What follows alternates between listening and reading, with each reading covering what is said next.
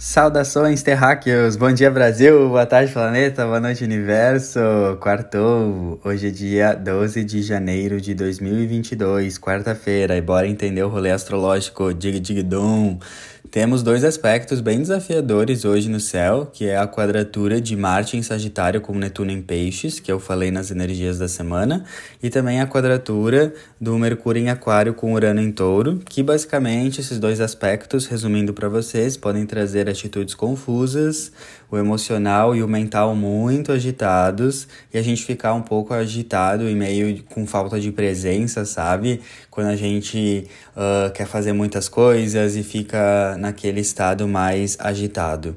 Então, esse realmente é aquele aspecto clássico que deixa a gente um pouco fora do eixo, justamente para a gente fazer um movimento, para a gente voltar para o eixo. É aquela clássica que eu sempre falo, tá difícil meditar, tá difícil de concentrar, então o que a gente mais precisa fazer é meditar, concentrar e se acalmar. É nessa pressão, nesse desafio que a gente aprende, né? Seria muito fácil a gente aprender a meditar, se concentrar, estar muito mais no eixo, com a vida sendo simplesmente muito bela, tranquila, harmônica. A gente aprende realmente o poder uh, e os benefícios da meditação e da presença na pressão, quando realmente não tá fácil fazer isso, tá? Mas eu tenho uma dica muito maravilhosa para vocês. Uh, a lua ela segue em touro hoje, crescente em touro, e a lua sempre traz o tom energético do momento, como a gente pode estabilizar mais as nossas emoções e gerar conforto emocional. E a lua em touro, ela tá dando o segredinho aí pra gente também se equilibrar no dia de hoje. E para mim, touro, uh, na minha história, na minha experiência, me ensinou muito sobre ritmo, porque touro fala sobre continuidade, persistência, chegar lá através da sua produtividade, mas através de um ritmo, porque touro tem muito esse lema devagar e sempre se vai mais longe. Então eu aprendi muito sobre ritmo uh, com touro e eu quero passar umas chaves aí para vocês, uns códigos maravilhosos maravilhosos que eu aprendi sobre ritmo. Uh, eu tô lendo um livro, acabei de ler agora, que se chama Sem Esforço, do Greg McCon, que é o mesmo autor do livro Essencialismo. Muitos já devem conhecer porque eu falo bastante do essencialismo. Esse autor é simplesmente maravilhoso e nesse novo li livro dele, Sem Esforço, tem um capítulo só sobre ritmo. E um dos mantras deles é Dite um ritmo sem esforço. Dois pontos. Devagar é tranquilo, tranquilo é rápido. Devagar é tranquilo, tranquilo é rápido. Ele ensina que para a gente conseguir estabilizar a nossa vida e ter um ritmo, a gente precisa entender que o devagar, que muitas vezes a gente não quer fazer, a gente quer fazer tudo de forma rápida, na verdade vai fazer a gente ficar tranquilo e, consequentemente, a gente ficando tranquilo, as coisas acontecem de maneira rápida. E uma das lógicas dele por trás desse ensinamento é que a gente precisa encontrar uma faixa ideal para o nosso ritmo. Ou seja, nunca farei menos do que X, nunca farei mais do que Y. Então, para te encontrar o teu ritmo, seria legal tu estabelecer limites mínimos, nunca farei menos do que X, e limites máximos, nunca farei mais do que Y, nas suas atividades do seu dia a dia, na sua meditação, no seu trabalho, enfim. Assim a gente consegue encontrar um ritmo constante e um ritmo que é saudável para nós. Então eu queria trazer isso para vocês. Uh, tentem estabelecer a lógica de um limite mínimo e máximo ou seja, nunca vou fazer menos do que isso nesse dia, nunca vou ler menos do que isso, nunca vou meditar menos do que isso, nunca vou trabalhar menos do que isso, sendo esse limite mínimo realmente mínimo, ou seja, uma coisa muito fácil de tu fazer, tá? Uma coisa bem fácil de você fazer. E nunca uh, farei mais do que um limite máximo, que é o máximo que tu pode fazer uh, num dia. E daí tem outro princípio que, que ele traz que é não faça hoje mais do que você conseguiria se recuperar completamente ainda hoje. Vou repetir.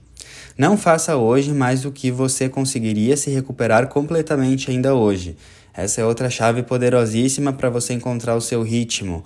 Ou seja, o que, que ele está falando? Que o segredo do ritmo e da harmonia e da estabilidade, que é essa energia de touro, no meu ponto de vista, é você nunca fazer mais em um dia daquilo que você não conseguiria se recuperar completamente ainda hoje.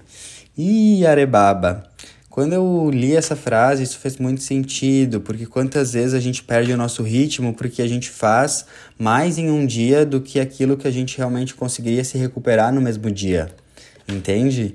Então isso faz essas dicas elas fazem a gente realmente estabelecer um ritmo que a gente sempre vai fazer um mínimo, mas a gente sempre tem um máximo e a gente sempre vai fazer aquilo que a gente consegue se recuperar no mesmo dia.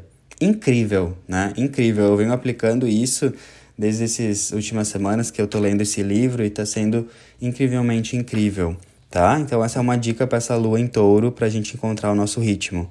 Em relação aos aspectos astrológicos do dia, começamos o dia com a lua em touro fazendo um sextil com Netuno, então a gente realmente pode começar muito inspirado ou tendo intuições ou tendo visões assim mais espirituais, então preste atenção com quais memórias e pensamentos você começou o seu dia quando você recém acordou, então anote porque essa inspiração tá forte. Daí depois ao longo da manhã temos um trígono um aspecto fluente da lua em touro com o sol em capricórnio, então é um trígono, é uma fluência de muita praticidade de manhã, então amanhã realmente tá muito nessa de botar a bunda na cadeira e fazer acontecer. Então vai lá e faz, traz para a matéria, não fica pensando tanto. Pensar demais é uma doença. E uh, pela tarde a Lua em Touro vai fazer um trígono com Plutão em Capricórnio também, que fala muito da gente ativar o desapego e o poder pessoal. Então, de tarde, aquela energia fala de você ativar aquele poder pessoal. E o que, que seria isso? Você, safada da luz, mano do céu, realmente acreditar no teu taco, realmente acreditar na tua força, realmente agir com a certeza que tu tá agindo da forma mais elevada e da forma mais poderosa que você tem. E como que você pode agir com esse poder, com essa convicção? Simplesmente segue teu coração, minha filha. Por isso que tu tá aqui. Segue teu coração, porque é o que eu sempre falo, o que está no teu coração é a força que Deus botou ali. Então, o que está no teu coração, na verdade, são as missões, os projetos de Deus para você.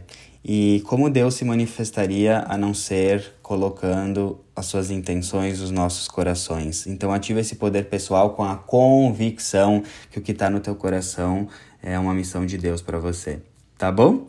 Meu ponto de vista astrológico do dia, diga digidum, tenha um lindo dia. Quem quiser ter um momento, eu e você, você e eu, manda e-mail para arturastrologia.gmail para a gente ver aí as opções de ma mapas astrológicos para você. Beijos, um lindo dia.